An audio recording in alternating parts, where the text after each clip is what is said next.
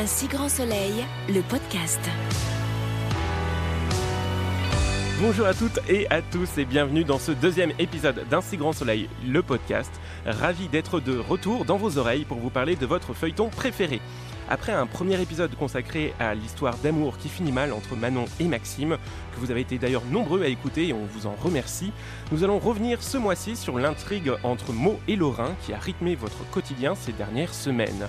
Nous reviendrons aussi sur les autres intrigues de votre série et notamment de cet épisode un peu exceptionnel auquel nous avons eu droit jeudi dernier, le 11 avril, l'épisode 164 avec cette incroyable scène de fusillade mettant en scène les personnages de Lucille et d'Akim avec un avenir qui semble compromis pour ce dernier. Mais nous allons peut-être en savoir un peu plus, restez à l'écoute de cet épisode, ça c'est du teasing.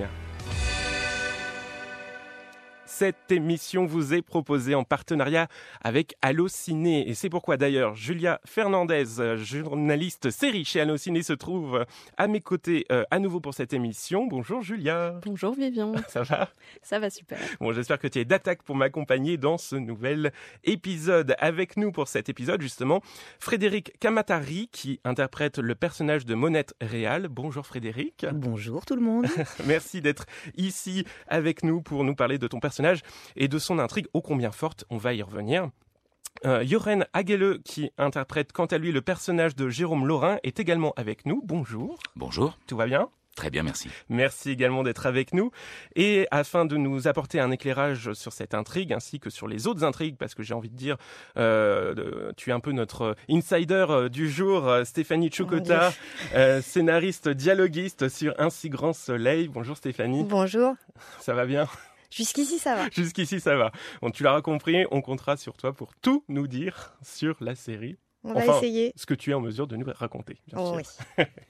Bon, tout le monde est là, alors c'est parti pour ce nouvel épisode de débrief d'un mois d'un si grand soleil.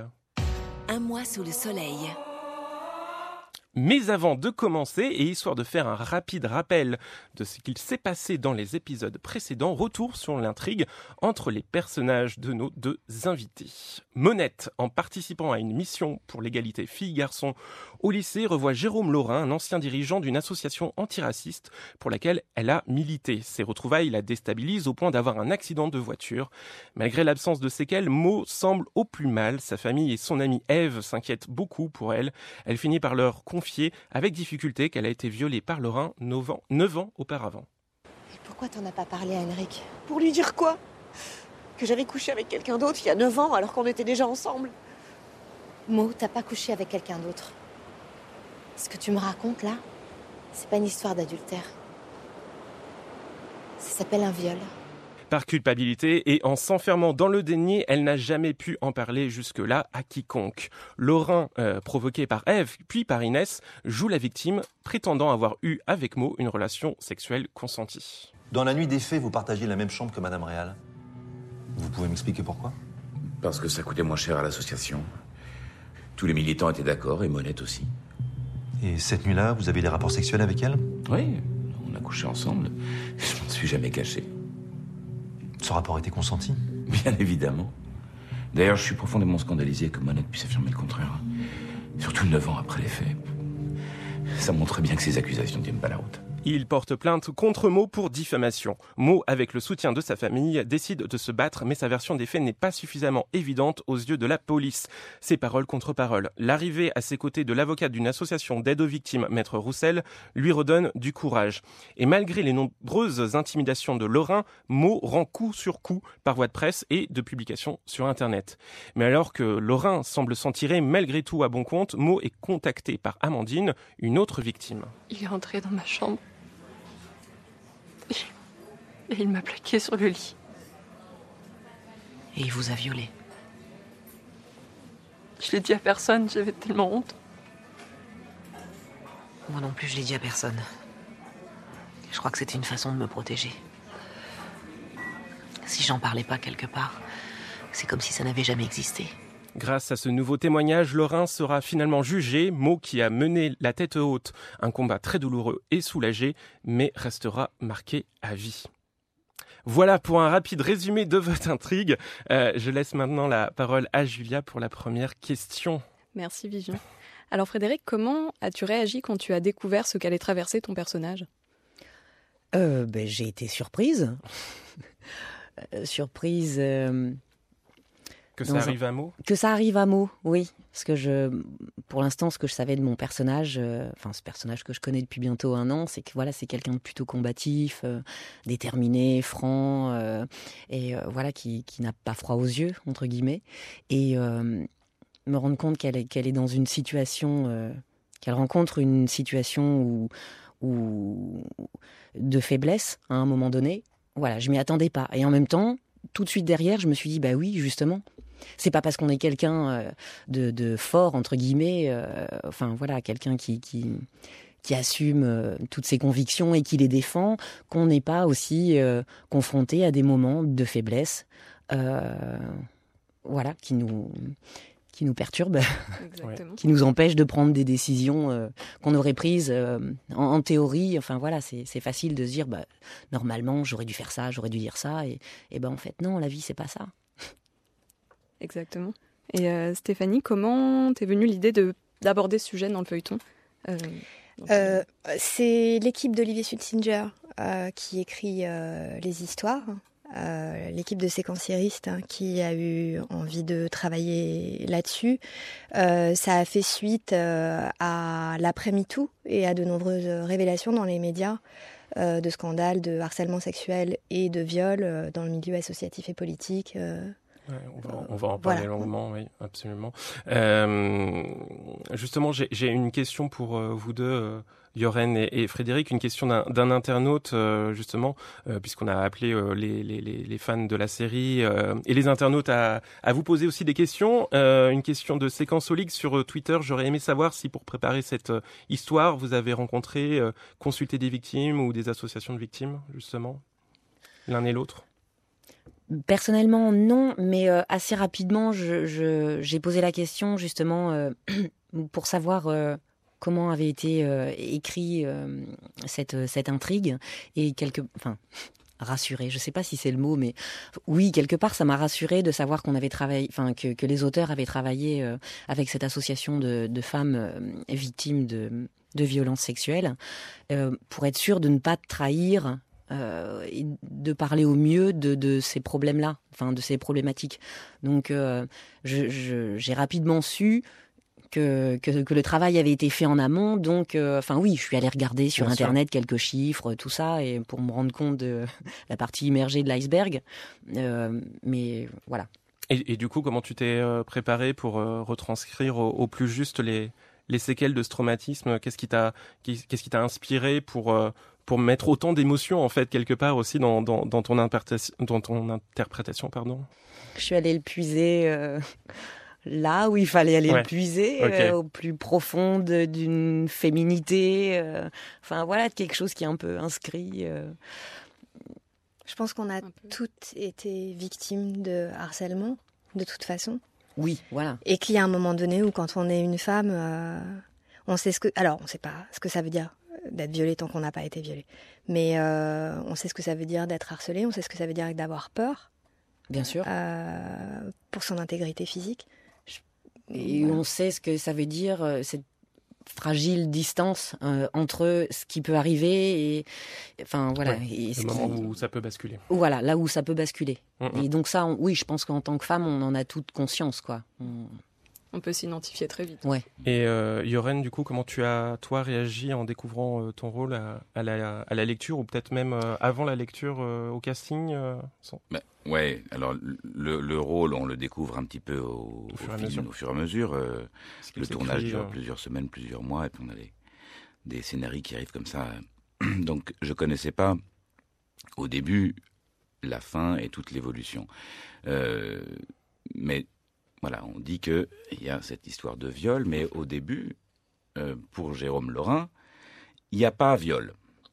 Et donc, oui c'est ça voilà, moi, euh, j'ai été obligé de commencer à le jouer comme ça, c'est-à-dire comme quelqu'un qui se considère comme innocent. Voilà. Puis ensuite, on s'aperçoit que, ah oui, il y a peut-être eu des précédents, d'autres histoires, etc., machin, et que le monsieur a euh, voilà, une façon de voir les femmes euh, qui est un petit peu particulière. Mais pour lui, il n'y a pas viol. Donc, je sais qu'il y a euh, plusieurs personnages, personnes, dont une en particulier, qui ont inspiré ce, ce- ce personnage de Jérôme Lorrain. Mais bon, c'est pas un biopic, donc là, c'est un personnage à part entière. Donc oui, c'est pas forcément. Enfin, du coup, oui, c'est- un petit peu particulier pour euh, pour toi de de partir de du point de vue euh, euh, d'un violeur et de se penser innocent justement et de voilà euh, au fur et à mesure le personnage de Mo étant une, per- une- un personnage très honnête, très euh, très franc. Euh, on a des difficultés à penser qu'elle pourrait mentir ou jouer, et, etc. Euh, donc forcément, le, le public s'atta- s'attache euh, forcément euh, beaucoup à Mo. Et euh, par extension du coup oui, est un peu en, en, en révolte contre contre le personnage que tu interprètes Yoren donc euh, donc oui ça ça, ça a été euh, comment tu l'as vécu toi ça est-ce que tu as eu des Il faut être en révolte contre lui, c'est important. mais est-ce que ça s'est traduit aussi concrètement euh, sur les places de marché pour toi Euh, J'ai beaucoup été à l'étranger ces derniers temps. on peut comprendre Mais oui, Bah, merci d'être avec nous J'ai été acc- accosté sur, le, sur le marché il y a quelques temps, mais, mais ça se passe bien. Je, suis- je suis encore en. les gens arrivent à quand même forme, à Ça va, merci. dissocier le personnage. Ok. Stéphanie, est-ce que c'est important d'inscrire un, un agresseur comme, euh, comme Lorrain dans, dans une arène euh, euh, médiatique et politique? Est-ce que c'est ça, ça, ça donne encore plus de poids? C'est justement ça fait référence à, à un, uni- à un univers, à, à des affaires, etc. qui peuvent Ça- forcément. oui, ça fait référence à des affaires, ça fait référence. Enfin, on sait qu'il y a eu des problèmes euh, au PCF, euh, il y a eu des problèmes au, au MJS, à l'UNEF. voilà, ces affaires, elles sont sorties. Il y en a d'autres qui sortiront. hein.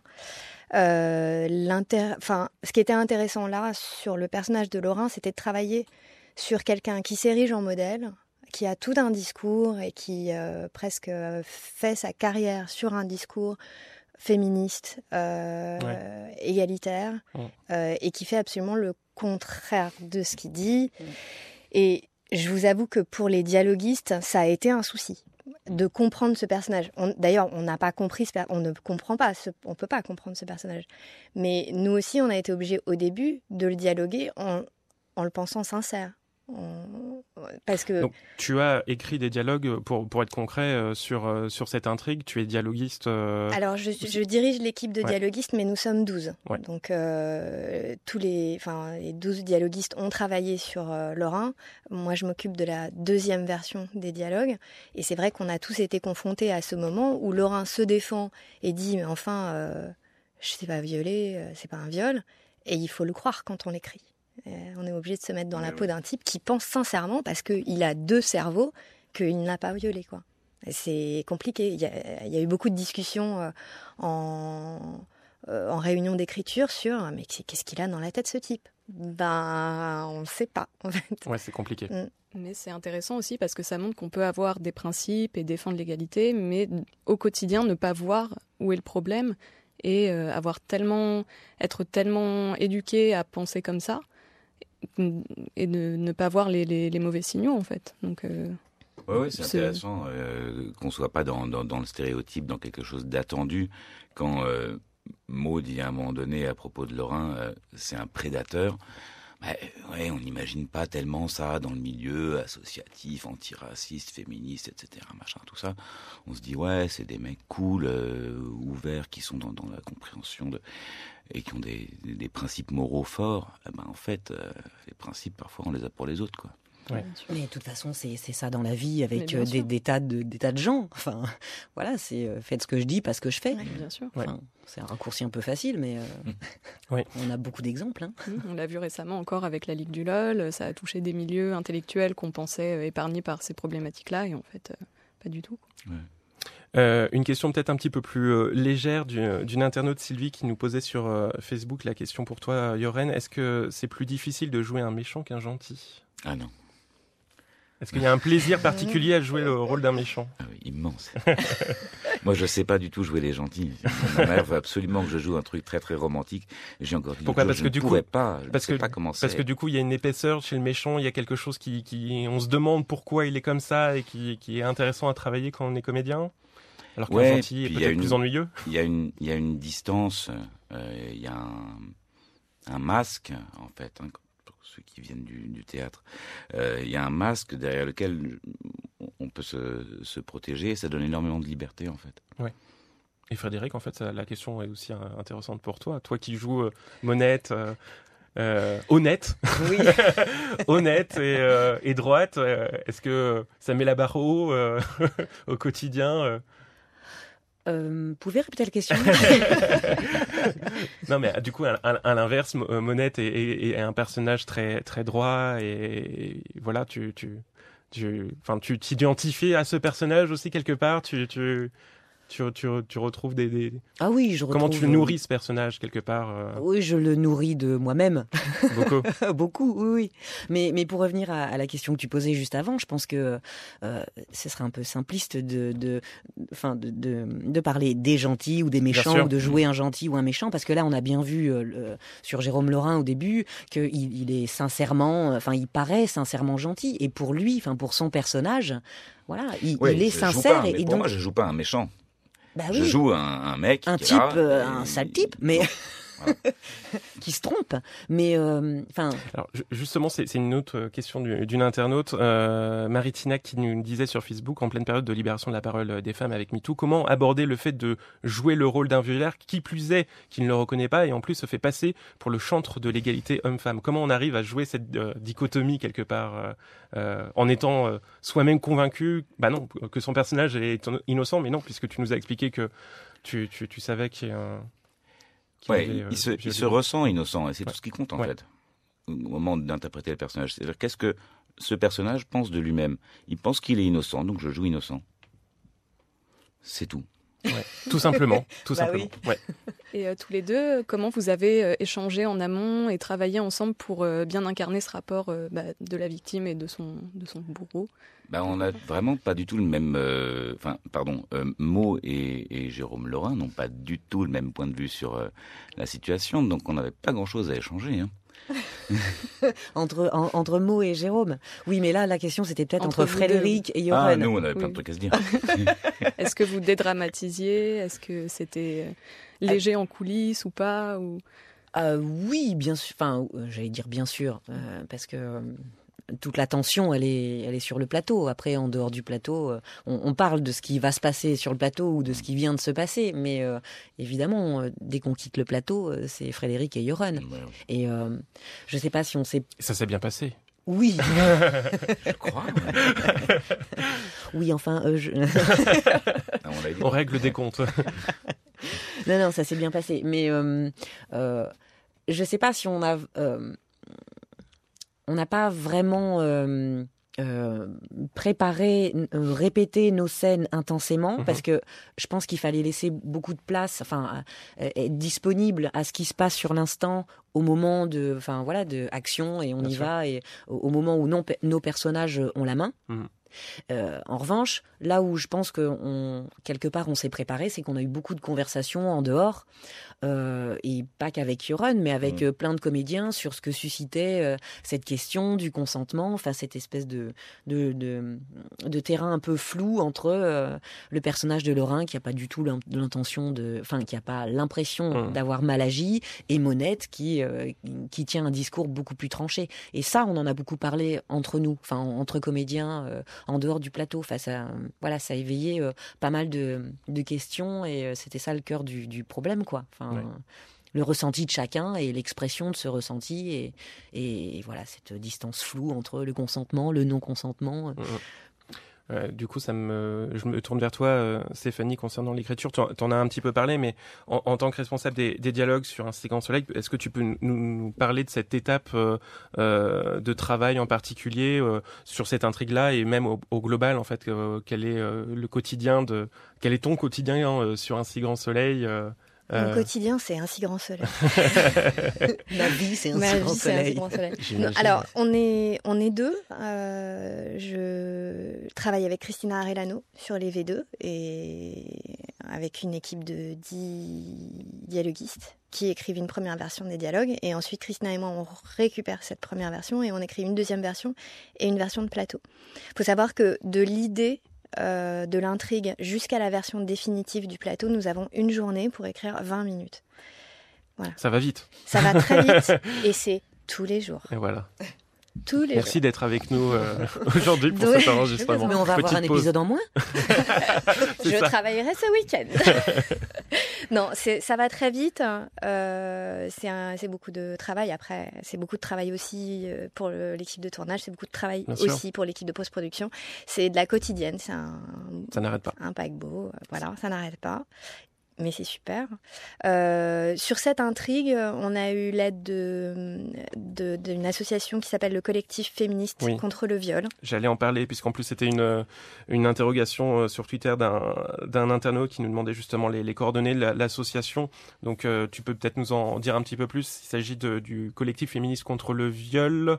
Euh, on mettra de toute façon les coordonnées bien sûr en Et description l'adresse du internet. et l'adresse oui, internet, ils le numéro de téléphone. site, hein, et, et puis il y a une, une avocate, maître Zoé Royaux, qui est venue aussi euh, parler à l'équipe euh, des séquenciéristes et qui ont relu les dialogues hein, de façon à ce que euh, on ne fasse pas d'erreur de langage, notamment. euh, et ça, c'est un peu notre mission de service public. Euh, on ne dit pas je me suis fait violer parce que la femme ne se fait rien dans ces cas-là. Euh, donc on a fait attention à systématiquement changer ça pour dire, et Dieu sait que je suis féministe, mais je n'ai pas eu ce réflexe, donc heureusement qu'ils étaient là. Euh, euh, donc on a changé pour dire j'ai été violée, il m'a violée, voilà. Et puis euh, on a eu aussi un certain nombre de conseils pour d'abord quelles difficultés sont celles des femmes qui doivent porter plainte et qui doivent porter plainte tardivement Euh, Quelle réaction peut avoir l'entourage Quelle réaction devrait avoir l'entourage Quelle réaction l'entourage peut avoir et qui ne correspond pas à ce qui devrait être fait Enfin bon, du coup, ils ont été avec l'équipe des, euh, des séquenciéristes euh, et avec nous de vraiment très très bons conseils. Je les remercie. euh. Ils étaient là à chaque étape en fait Oui. de l'écriture. Oui. Absolument. Peut-être une question, euh, Julia? Oui, justement, donc, le fait d'aborder cette problématique dans une quotidienne qui, qui est très populaire, c'est un moyen de, de sensibiliser le public sur ces questions-là euh, qui sont, qui sont très actuelles. euh, oui, c'est bon, une quotidienne. Les gens sont souvent très attachés au personnage. C'est vrai que c'était intéressant de faire ça sur le personnage de Mo, qui est un personnage effectivement de femme forte et volontaire.